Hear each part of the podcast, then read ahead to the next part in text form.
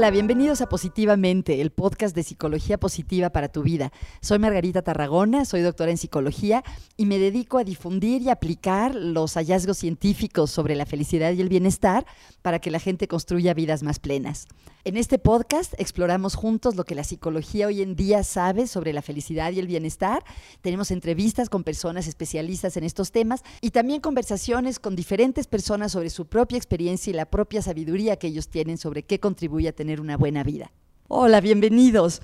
Hoy tenemos un invitado muy especial y muy interesante, Jonathan Barrios. Ahorita les voy a contar un poquito sobre Jonathan. Él es facilitador en desarrollo humano, pero le digo que también es la persona con más posgrados que conozco y especialidades. Entonces, cuéntanos, Jonathan, sin modestia, todas las eh, capacitaciones y especialidades que tienes. Bueno, eh, primero, antes que todo, gracias por invitarme. Estoy muy contento, sobre todo por tus podcasts que escucho y que me Ay, gracias. Yo también oigo el tuyo. Es conexión creativa, el tuyo. Exactamente, exactamente. Y bueno, eh, yo estudié publicidad. Yo estudié publicidad. Antes de estudiar publicidad, yo estudié un diplomado en desarrollo humano en la Ibero. Y eso me cambió la vida. Dije, a eso me, quiero dedicar. Porque eres muy joven. Sí, claro. Eh, yo tenía 18 años. Qué bárbaro. Pero yo no quise estudiar la universidad luego, luego, porque no ah. sabía qué estudiar. Estaba entre comunicación y, psicología. Sin embargo, yo quería estudiar psicología humanista y no existía en ese, en ese entonces. Y lo que yo me propuse es estudiar algo totalmente diferente para explorar otras áreas. Decían que la parte de la psicología ya lo tenía. Entonces, explorar otras áreas. Y yo quería explorar mi creatividad, mi propia creatividad. quería ponerlo a prueba, quería saber qué tan creativo era. Y estudié una carrera eh, en comunicación en la Universidad Panamericana. Duré un semestre nada más ahí. Y después quise especializarme en algo mucho, mucho más práctico. Era muy teórica la carrera. Y estudié publicidad y me encantó. Mm. Me encantó la carrera. Hice algunos comerciales de televisión en el tema de producción y casting durante cuatro o cinco años. Y después, a la par que yo iba estudiando mi carrera, iba estudiando varios diplomados y certificaciones. Una de las primeras certificaciones fue en coaching. Y bueno, eso también como me motivó a seguir. Mi objetivo en realidad era estudiar la maestría en desarrollo humano, o sea que no importaba cualquier carrera. Lo que yo quería estudiar la maestría en desarrollo humano. Y por fin lo hice en la Ibero. Eh, estudié dos años en la Ibero y después por cuestiones personales me cambié a vivir a Guadalajara y la terminé en el ITESO de Guadalajara. Después estudié una maestría en neuropsicología y educación en la Universidad Panamericana. Fue increíble porque me dio un sustento eh, a nivel eh, pedagógico, a nivel didáctico, de lo que yo hacía en aprendizaje acelerado. Y fue interesantísimo ver las bases de la neuropsicología metidos ahí. O sea, también estudiaste aprendizaje acelerado. Estudié certificaciones de aprendizaje acelerado, una certificación en gimnasia cerebral, este, una certificación en el método Tomatis, que es un método de escucha. Este, me, especialicé en mapas mentales, en lectura rápida. Te digo que es la persona con más certificados que conozco. Eh, y, sí, varias, varias cosas que, he estudiado. Eh, coaching me, me certifiqué. Es decir, lo que yo quería es ver como el panorama completo. En el sentido de que me gusta facilitar grupos. Y al facilitar grupos siempre hay personas que tienen una necesidad. Oye, Jonathan, ¿para dónde voy? Mira, esto me está gustando. Entonces yo, yo quería saber como todos los enfoques, la mayor parte de los enfoques humanistas, para poder canalizar a la gente. Y eso, ese era el objetivo y ese es mi objetivo. Por no mencionamos que también estudiaste el diplomado de psicología positiva en la Ibero, que ahí es donde nos conocimos. Pero fíjate qué curioso, y me, me gustaría como, como introducirme al tema de la psicología positiva. ¿Cuál fue mi motivo? Yo estudié un diplomado en análisis transaccional. Okay. Van siete, ocho diplomados. de diplomados podemos hablar bastante, ¿no? Este, pero el, análisis transaccional me, me, gustó mucho porque es el análisis de las interacciones entre las personas. Y, y es algo muy fácil de entender fácil de comprender. Dentro de tantos temas que hay en análisis transaccional, hablaban de caricias. Decía Eric Berne, el creador del análisis transaccional, que nadie puede vivir sin caricias. Entonces, si yo no recibo caricias positivas, me conformo con caricias negativas. Mm. Y no se refiere estrictamente a las caricias físicas, sino los estímulos verbales, los estímulos no verbales, eh, el, contacto, el acercamiento a la presencia. Y lo interesante de esto es, cuando yo hablé de caricias positivas y cuando yo tomé el, el taller con esta persona que desarrolla el concepto, que es Claude Steiner, el discípulo de Eric Verne, yo dije, esto es lo que necesitamos. Caricias positivas. Entonces el enfoque no debería ser de quitarte caricias negativas. esa es una, esa es una tarea. Pero, ¿y cómo vas a fomentar el otro lado? Tendríamos que orientarnos hacia cómo fomentar caricias positivas. Desde nuestro lenguaje, desde los actos que hacemos, desde cómo nos acercamos con las personas, eso debería ser el principio fundamental. Y fue ahí que me despertó el interés de la psicología positiva. Un, profesor mío, que es José Miguel Tafoya, me dice, oye Jonathan, fíjate que yo estoy estudiando un diplomado de psicología positiva en la Ibero. Ah, qué, bueno que me pasaste el dato, lo tomo. Y después una amiga, por parte de Gimnasia Cerebral, una compañera mía, eh, María Gusta Franco, me dice, oye, fíjate que estoy tomando un diplomado. Dije, no, ya lo tengo que tomar, ya son dos personas diferentes, lo tengo que tomar. Y cuando lo, cuando lo tomo, eh, yo invité a Rosita y le dije, Rosita, vamos a tomar Rosa Argentina Rivas Lacayo, que es una amiga mutua. Claro, invitada también de nuestro podcast. Y mira, yo le dije, Rosita, vamos a tomar esto de psicología positiva. Ah, me parece interesante. Ella ya había leído a Martín Seligman, ya había desarrollado el tema de la resiliencia, o sea, ya había tocado temas de psicología positiva. Por supuesto, pero ¿qué voy a hacer yo estudiando diplomado? Vente, vamos a sí, estudiar. Porque ella realmente es una gran maestra, para, mí fue... y entonces la convencí de que estudiara el diplomado. Y qué humildad de ella, ¿no? De ponerse a estudiar cuando es una maestra de tanta gente. Yo creo que esa es la, felicidad que tiene. Estuvimos ahí y me enriquecí mucho porque empecé a ver los cómo acompañar a estas personas. O sea, yo quería saber cómo se acompañaba. ¿Cómo, ¿Cómo me interesó también la psicología positiva? Por la crítica que hice cuando terminé la maestría en desarrollo humano.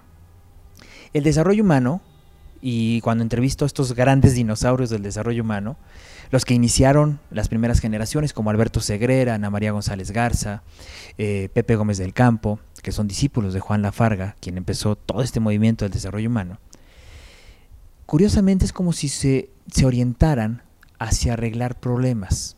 Es decir, Juan Lafarga ya decía, hay que enfocarnos en el potencial que tiene la persona.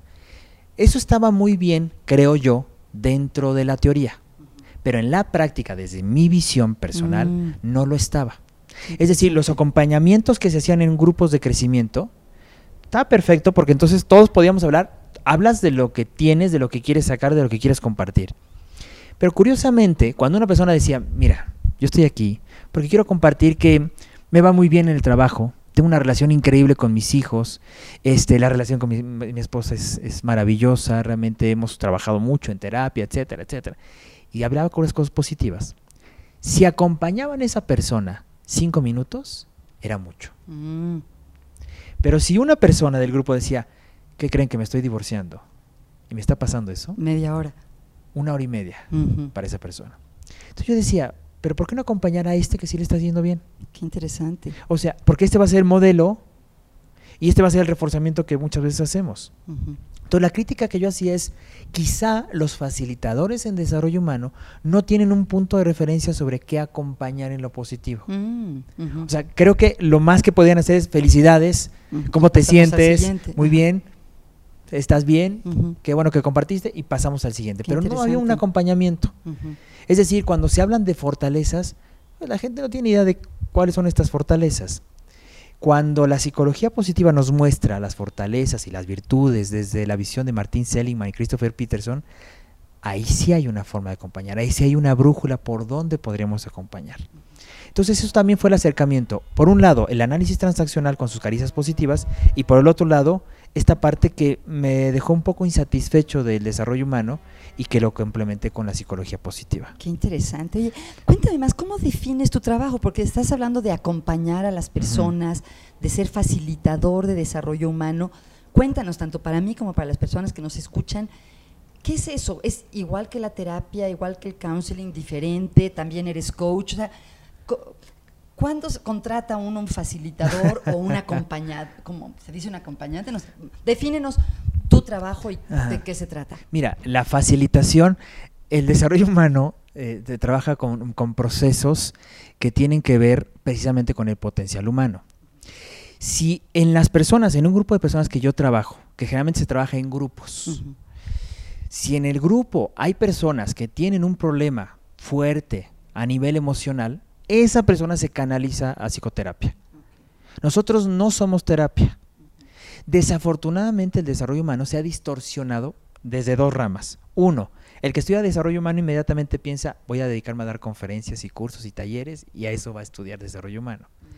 Y hay otros que piensan que el desarrollo humano es como un tipo de terapia. Y eso es lo grave. que, que no se nos olvide que estamos trabajando con personas. Y eso es lo delicado. La facilitación de grupo es para que tú des al grupo un ambiente seguro, de confianza, donde se pueda abrir y donde puedan crecer a través de experiencias. Ok, es una cosa para crecer. Exactamente. La facilitación es que yo esté pendiente de las personas, de cómo se expresan, de cómo los demás escuchan y cómo la persona se siente acompañada. ¿Acompañada en qué? En su propia actualización como persona. La actualización es importante en el desarrollo humano. Es un concepto de Carl Rogers. Exactamente. Cuéntanos a qué Por lo tanto, está muy pegado al counseling. Aunque no somos necesariamente, estamos muy pegados. Lo que hizo Juan Lafarga es, de los conceptos que aprendió de Rogers, los traslada a México y le pone el nombre de orientación y desarrollo humano. Esto estaba más apegado al de, a la educación que a la psicología. Mm.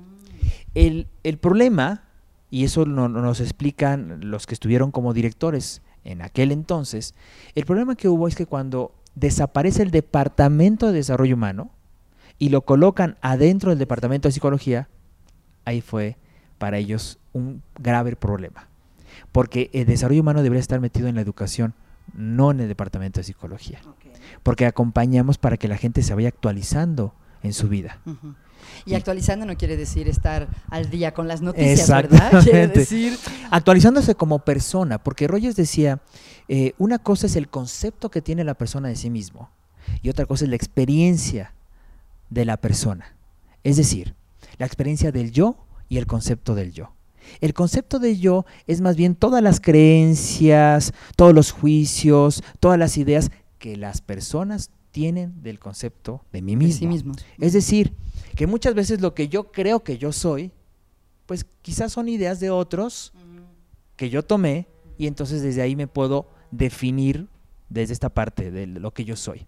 Sin embargo, la experiencia del sí mismo es experimentarte lo que realmente eres. Tenemos tantas máscaras que no logramos experimentar lo que realmente somos. Cuando logramos combinar el concepto que yo tengo de mí mismo y la experiencia que yo tengo de mí mismo, entonces cuando son una, se llama congruencia. Y sabemos que la gente congruente es más feliz. Exactamente. Cuanto más incongruente eres es cuando están separadas estas dos. Tu concepto que tú tienes de ti mismo, pues resulta que no se parece a la experiencia que tú tienes de ti mismo. Es decir, tú hablas de dos cosas totalmente diferentes. ahorita que dijiste que tenemos máscaras que a veces nos dificultan eh, como estar en contacto con nosotros mismos, ¿dijiste esa palabra o la dije mal? ¿Qué tipo de actividades o de experiencias le ayudan a las personas a, reconocerse o estar más en contacto con, esa, con esas vivencias para ser más genuinos o más congruentes? El contacto con el cuerpo. ¿Ah, o sea, ahí, ahí tocamos eh, una, una gran herramienta que es el focusing eh, que a través del focusing, de, a través de contactar la experiencia del cuerpo, el cuerpo es el más sabio. Entonces, de nada sirve que me estés racionalizando lo que sientes cuando yo te detenga y te diga, a ver, ¿qué te parece si respira? Y empieza a contactar qué es lo que estás sintiendo en este momento cuando me estás contando este tema en específico, porque eso es lo más auténtico. Y cuando la persona dice, pues es que estoy triste porque mi mamá falleció, ta, ta, ta, ta, ta, ta, ok. A ver, respira, contacta, ¿Cuál es el sentimiento ahora? Lo que me interesa es aquí y ahora, no hay ahí entonces. Entonces quiero ver el sentimiento, a ver qué tan auténtico es. Entonces el facilitador tiene que estar muy pendiente del lenguaje corporal, de la expresión. De cómo y ahora ya nada más al decir eso ya estoy pensando qué cara estoy poniendo, cómo estoy sentada. y entonces ahí nos damos cuenta qué tan genuina está siendo la persona consigo misma, más allá del grupo, consigo misma. Y las máscaras que se van quitando es, Fíjate, Jonathan, que yo creía que lo que yo pensaba hace dos años, ahora me doy cuenta que no lo soy. Te voy a poner un ejemplo concreto. Una chava, dentro de un grupo de crecimiento, empieza a hablar de su historia, empieza a decir que se quejaba mucho de su mamá, porque su mamá era una persona que se la veía llorando y quejándose. Entonces para ella el tema de llorar, igual tristeza, no estaba permitida. No, era posible. Y en el grupo resulta que surge una persona que cuenta su experiencia y empieza a llorar. Ella inmediatamente, su reacción fue de tranquilizarla y que dejara de llorar. Y lo que queríamos ver es qué pasaba con ella cuando la otra persona lloraba. Eso es lo que hacemos. O sea, no te centres en el otro, mejor céntrate en qué pasa contigo. Y cuando esto sucedía, yo le decía, ¿qué pasa con esto? Y empezamos a indagar un poco, hasta que ella se dio cuenta de que sí, para ella tristeza era igual a debilidad. Por lo tanto, como no quería estar débil, no se ponía triste, o pasaba rápido la tristeza. En algunas de las sesiones le tocó hablar a ella, a una experiencia que tuvo de un exnovio, y empieza a llorar. Y yo dejé que llorara. Terminó de llorar, de esta catarsis que a veces es sanadora, y cuando le pregunto, ¿cómo te sientes? Ay, me siento descansada. Y entonces dime, ¿qué es para ti la tristeza? Liberarme. Eso es actualizar el concepto de tristeza que ella tenía. Eso es parte de la facilitación. Y si eso pasó con esta persona, le cambió la percepción, no solamente de la tristeza, sino la relación con su madre. Eso es lo interesante y eso es lo que hacemos dentro de la facilitación del desarrollo humano. ¿Cómo le cambió lo de la relación con su madre? ¿Cómo... Porque entonces ya no la vio como la mamá quejona que lloraba y entonces se enojaba. Sino como... Sino más comprensiva, más compasiva con la mamá. Diciendo, mi mamá tiene una forma de expresar que yo, exacto, que yo no tengo. Y eso cambia la relación. Qué interesante. Esto lo entendí después porque recientemente me acabo de graduar del diplomado de terapia narrativa. Ajá. ¿No? Y entonces ahí entendí, dije, claro. Es historia, ¿no? Claro. De una historia alterna ante esta historia única que tenía. Entonces, para mí, creo que el desarrollo humano es una, un enfoque multidisciplinario. Y debería ser un enfoque multidisciplinario. Y lo que yo hago, que no recibí necesariamente en la maestría, es empezar a estudiar cosas que le van a ir abonando al tema del desarrollo humano. Entre ellos está enfoques humanistas como enfoques este, postcontemporáneos de, de, las terapias que hoy en día se manejan. Y eso es lo que va enriqueciendo mucho el desarrollo humano. La psicología positiva en relación al desarrollo humano para mí es... Me leíste el pensamiento, es lo que te iba a preguntar. ¿Qué es lo que aporta? Yo creo que, y desde tu perspectiva quizá lo viviste así, pero yo veía como si, no voy a mencionar la escuela, pero como si se contrapusiera por un lado está la psicología positiva y por el otro lado está el desarrollo humano. Mm, yo creo que se complementan muy bien. Exacto. Pero yo veía estas nociones que tenía la gente, sobre todo algunos directores de carrera, que así lo veían. Como estos son positivistas y entonces todo lo quieren comprobar, ¿no? Con método científico, psicología positiva, y estos son, pues, este, investigaciones cualitativas, que no necesariamente son cuantitativas como los tiene la psicología positiva. Pero lo que no veían, que había una similitud y había una relación, era la persona y la persona tiene aspectos de sombra y, aspectos de luces. Claro, y el, interés en el funcionamiento óptimo, en la plenitud. Y es lo mismo, es lo que hablaba Maslow, es lo que hablaba Rogers. ¿Sabes que Maslow fue el primero en usar el término psicología positiva? No sabía En un artículo, creo que de 1961, dice que hay que desarrollar una psicología positiva. Literalmente lo dijo, pero pues como que se no se bueno, dijo tantas cosas que dejó el término, ¿no? Tantos años después. Qué, interesante. A ver, lo que me, llama la atención es, él, él empieza a trabajar con, personas sanas. y, eso es lo que, lo que empezó a, meterse en el tema del humanismo y posteriormente en lo transpersonal. Pero que me, lleva a pensar que pone las bases, por lo, por lo pronto, a nivel de palabras y a nivel de propuesta, y que Martín Seliman, con todos los investigadores este, eh, que vinieron, pues le dan un sustento científico simplemente a comprobar lo que lo que él ya pensaba por su experiencia o, que nosotros intuitivamente ya sabíamos ¿no? pero que me parece importante como hey esto es lo que está diciendo ahora la ciencia esto es lo que está diciendo ahora esta investigación. Valida algunos hay que tomarlo en cuenta hay que practicarlo hay que saborearlo para ponerlo en práctica. Ah, oye Jonathan y con tanta experiencia aunque eres muy joven con tanta formación y tanta experiencia trabajando con gente para que desarrolle al máximo su potencial, ¿qué has aprendido o cuáles son algunos de tus de las lecciones más importantes sobre qué contribuye a que la gente se desarrolle plenamente. Paréntesis, ¿podríamos hacer una equivalencia entre el concepto de desarrollar el potencial y de bienestar y felicidad? Como, o sea, cuando hablamos de una persona mm. plenamente desarrollada, ¿es otra manera de decir una persona feliz o que tiene altos niveles de bienestar? Yo, yo lo que fui aprendiendo en, en estos años es, no solamente hay que arreglar aquellos problemas que están mal, y eso, eso es lo que me dio la psicología positiva. También hay que enfocarnos en lo que sí hicimos bien, lo que estamos haciendo bien y lo que nos da plenitud. Y eso es lo que perdemos el foco. Yo hablaba con un amigo, director del Instituto de Psicoterapia Cognitivo-Conductual, y él me decía, mira, Jonathan, la verdad es que las personas se enfocan más en los problemas porque lo refuerzan tanto. Y yo le decía, claro, cuando tú tienes un problema, tú no duermes cuando tienes un gran problema porque le estás dando vueltas al asunto. Es más, te vas a tomar un cafecito para platicar el problema y entonces desmenuzártelo al amigo, a la amiga. Y, ese es el reforzamiento que le damos. Pero cuando te pasa algo bien, no reforzamos de la misma manera.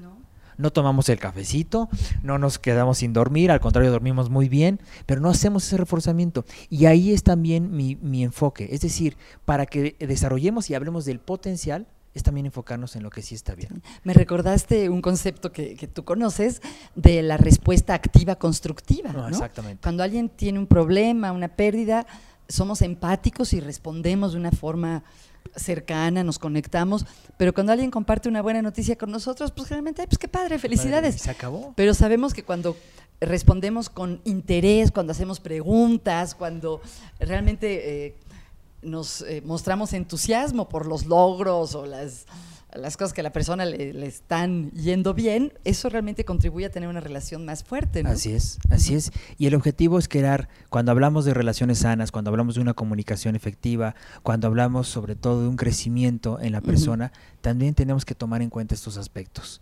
Que no solamente la gente lo vea como, esto es lo que se investigó y ahí está la investigación, sino hay que trasladarlo a este lado.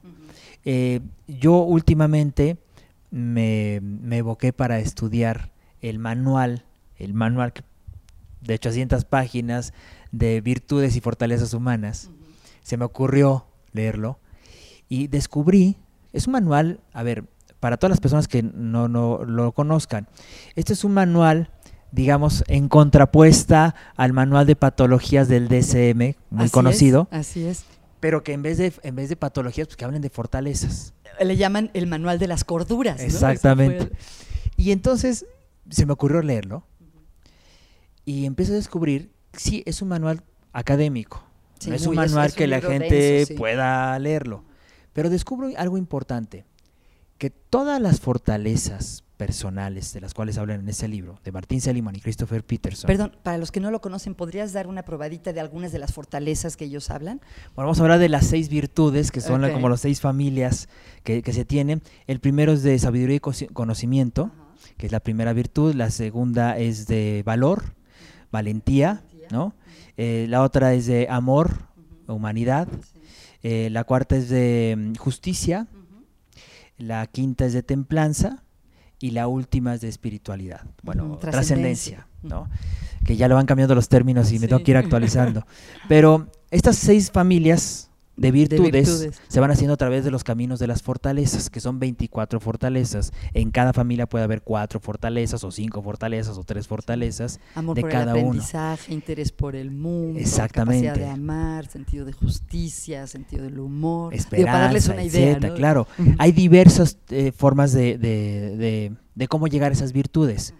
Lo que me llama la atención es que para ser virtuoso necesitamos hacer actos. Sí. No es nada más un, no son cosas abstractas, ¿no? Claro. Y, y, lo que me interesó esto es, estos actos que hacemos son actos que tienen que ver con otro. Porque curiosamente, al leer estas, estas fortalezas, tienen que ver con los demás. Toda tiene relación con los demás. No había una sola fortaleza que solamente tenía que ver contigo mismo. Hmm. Tenía siempre una relación con los demás. no puede ser nada más con uno mismo? Yo me controlo mis impulsos. Claro, pero si vemos las fortalezas como tal, como la autorregulación, la capacidad de autorregularse, la, la capacidad de ser este, prudentes, el tema de la prudencia, pareciera ser que solamente es trabajar con mis impulsos, pero también es tomar contacto de que esos impulsos afectan a los demás. Mm, Tomar conciencia que si yo me autorregulo, no solamente por mis metas, sino somos metas grupales. ¿Cuántas personas en una compañía, en una familia, en un grupo toman decisiones impulsivamente? Necesitan del contacto, de esa fortaleza y de esa virtud con la templanza. Lo que me llama la atención es que el trabajo no solamente es a nivel personal individual, sino también tendríamos que enfocarnos en un trabajo social con las demás personas. Claro. Tanto el desarrollo humano, y no sé si tú lo ves desde tu punto de vista de la psicología positiva, pero el desarrollo humano es, las personas tienen la mentalidad de yo me voy a desarrollar y crecer como persona. Yo digo, sí, bueno, mientras te desarrolles y creces como persona, relacionate, te vas a seguir relacionando con los demás. Yo creo que hay mucho interés en expandirse en esa dirección, mm. cosas como la educación positiva, ¿no? De trabajar eh, con los niños y con los jóvenes en las escuelas, cosas como las organizaciones positivas. Así es. Creo que para ahí va. Y me recuerda una frase que me encanta de Carmelo Vázquez, que vino a México hace un par de años y dio unas conferencias sobre el estudio científico de la felicidad. Y dijo algo que me impactó, que dijo, la felicidad individual es una felicidad amputada. O sea, realmente la, verdadera felicidad también tiene que ver con el bienestar de los otros, ¿no? Claro. del todo. Y por eso el tema de las organizaciones es no, no, no es hacerme cargo de la felicidad de mis trabajadores, es generar un clima para que ellos, se sientan claro. desarrollar esa felicidad. Y ese es el objetivo puntual de, de, la psicología positiva en las organizaciones o en los colegios. Pero yo creo, desde mi punto de vista, tiene que ir acompañado con este humanismo. y, creo que es la mejor eh, compañía que podemos hacer. o sea, fusionar estos dos en las organizaciones, en las escuelas y en los grupos para que las personas se desarrollen plenamente, que sepan cosas que sí tienen que trabajar y aquellas incongruencias en su vida y el no, el no desarrollo de muchas veces de la empatía que tendrían que desarrollar, pero también enfocarse y celebrar lo que tienen de bueno. Cuando se enfoquen y cuando tomen conciencia de sus fortalezas, de las cosas positivas que tienen, de las emociones positivas de las cuales habla Barbara Fredrickson, o sobre todo enfocarse algo tan sencillo como indagar en lo positivo. O sea, tener la capacidad de no solamente preguntes lo que preguntas cotidianamente, pregunta cosas como ¿cómo te fue de bien el día de hoy? Dime algo después de todo este tráfico que vivimos y de todo este caos que vivimos en la ciudad, dime algo bueno que te haya sucedido. Y pareciera ser que esto es como hablar de superación personal, pero en realidad lo que estás haciendo es fomentar una creencia, una historia diferente a la que siempre nos contamos cotidianamente.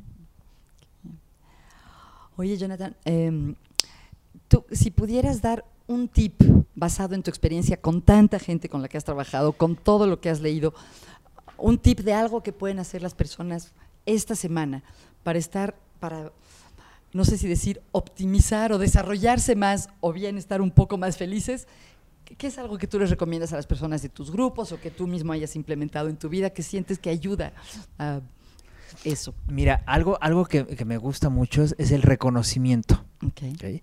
Esa caricia positiva. Ah, claro, lo conectas con lo que decías al principio. Entonces, yo, yo escribo reconocimientos de esta semana. Entonces, ¿Para darle a otras personas? Es para, para mí mismo, primero. Entonces, yo lo que hago es escribir en una hoja, cuando pasa una semana, es un reconocimiento. ¿Qué me reconozco? Y trato de hacerlo a veces en la computadora para hacerlo más formal, formal ¿no? Con tipografía y todo, como si fuera un ah, diploma. ¿Qué me reconozco en esta semana que desarrollé una, habilidad que, que, me sorprendió? Una habilidad que me sorprendió o algo que descubrí en mí mismo. Y eso es lo que hago. Empezar a rescatar cosas que reconozco de mí, que quizá ya sabía que tenía, pero que no había tomado en cuenta o que quizás acabo de descubrir.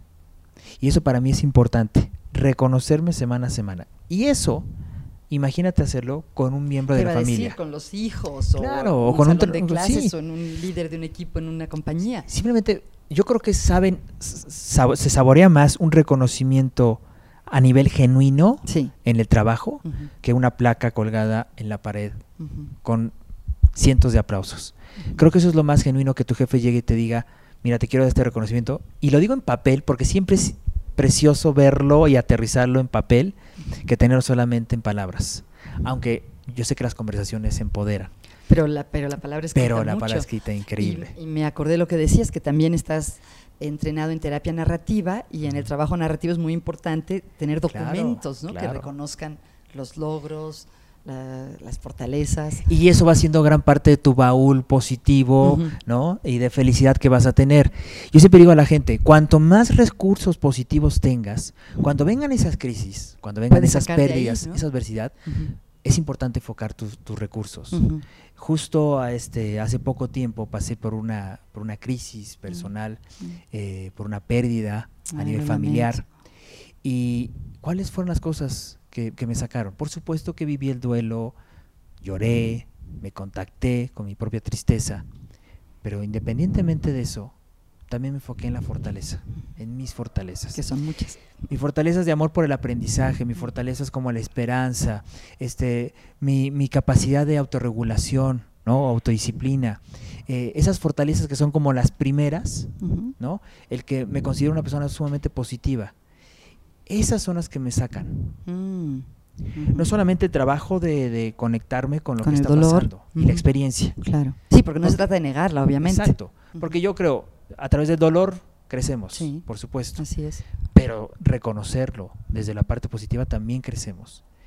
Y, y el tener estas dos balanzas, experienciarme desde mi dolor, pero también tomar contacto a mis fortalezas, fue algo que me sacó. Y ahí es donde pongo desde mi experiencia el interés de enfocarnos en lo positivo, de tener recursos positivos, porque esos los vas a tener o necesitar cuando pase una crisis, cuando pase una adversidad. Así es, así es. Jonathan, dos cosas antes de terminar, que rápido se me ha pasado el tiempo. Uno, siempre me da curiosidad saber qué están leyendo mis invitados. Si yo viera tu mesilla de noche o tu escritorio en la oficina, eh, o tu, no sé si usas una Kindle o algo así, ¿qué, ¿qué estás leyendo en este momento? Bueno, pues no lo vas a creer, pero fíjate que en internet me llegó la invitación de nuevo libro uh -huh. eh, de intervenciones eh, a, a, través de las fortalezas Está de carácter. fabuloso, de Ryan Nimick, de Ryan ¿no? Nimick. Buenísimo. Es nuevecito, me acaba de salir Sí, de, de, de, la panadería todavía. de caliente. Entonces lo pedí en Amazon y llegó este hace dos semanas. Y eso es lo que estoy leyendo. Una obra maestra, en mi opinión. Fantástico. Lo que, lo que estoy haciendo es cómo, es cómo aterrizar todo eso que leí del manual de Sí. 800 páginas, que me, sirve para práctica, mi, ¿no? mi, mi cama, para que no se caiga mi cama, eh, me sirve mucho como para aterrizar. Porque yo lo que yo, yo estoy haciendo es tratar de aterrizar estas fortalezas en la vida cotidiana y poder compartírselo a la gente. Y eso me pareció fundamental. Entonces, esto estoy leyendo en este momento. Qué bien. Y hablando de la gente, si la gente quiere saber más de tu trabajo, del instituto del que formas parte, eh, ¿cómo puede conocerte mejor, contactarte? Mira, yo soy subdirector de la Asociación Latinoamericana de Desarrollo Humano. Nosotros estamos eh, en Colima 422, ahí en la, la colonia Roma. Y justo este año cumplimos 40 años. Sí, celebrando felicidades. 40 años. Bueno, tú Y- todavía no los cumples de no, vida, no, no. pero Pero ya ahí estamos, celebrando los 40 años, los primeros 40 años. Y curiosamente, yo hacía un podcast cada semana que se llama Conexión Creativa. así es. y un grupo eh, de personas eh, que están dentro de los medios de comunicación crearon una plataforma digital, se llama Hombre Nuevo Digital. Es una aplicación que cada uno de nosotros puede bajar de su celular o de su tableta electrónica, Hombre Nuevo Digital, y es un radio. Le dan play y están escuchando la programación de 9 de la mañana a 9 de la noche. Yo salgo a las 12 del día. Todos de los 12 días, todos los días, de lunes a viernes, de lunes a domingo más bien, porque repiten programas este, que les gustaron en la semana. Entonces, de lunes a domingo, de 12 a 1 de, la tarde, y pueden tener la repetición de las 12 de la noche a la 1 de la mañana, Qué los que son nocturnos. Qué maravilla. Eso es lo que estamos haciendo y en octubre sacamos eh, videos tutoriales en YouTube, este, donde compartiré temas de desarrollo humano. Felicidades. Pueden meterse a la página www.jonathan, se escribe J-H-O-N-A-T-A-N, jonathan.com.mx. Felicidades, Jonathan. Un gusto. Gracias. Muchas gracias, Margarita. Muchas gracias por escuchar hoy. Si te gusta este podcast, por favor suscríbete, eso me ayuda muchísimo. Si quieres saber más sobre cómo la psicología positiva puede enriquecer tu vida, te invito a visitar mi página www.positivamente.com.mx. Y si quieres saber mucho más sobre cómo aplicar la psicología positiva en tu trabajo y todos los días, a lo mejor te puede interesar la certificación en psicología positiva creada por el doctor Tal Ben Shahar y que ahora ofrecemos en español a través del Holding Institute y el Instituto de Bienestar Integral. La información está en mi página.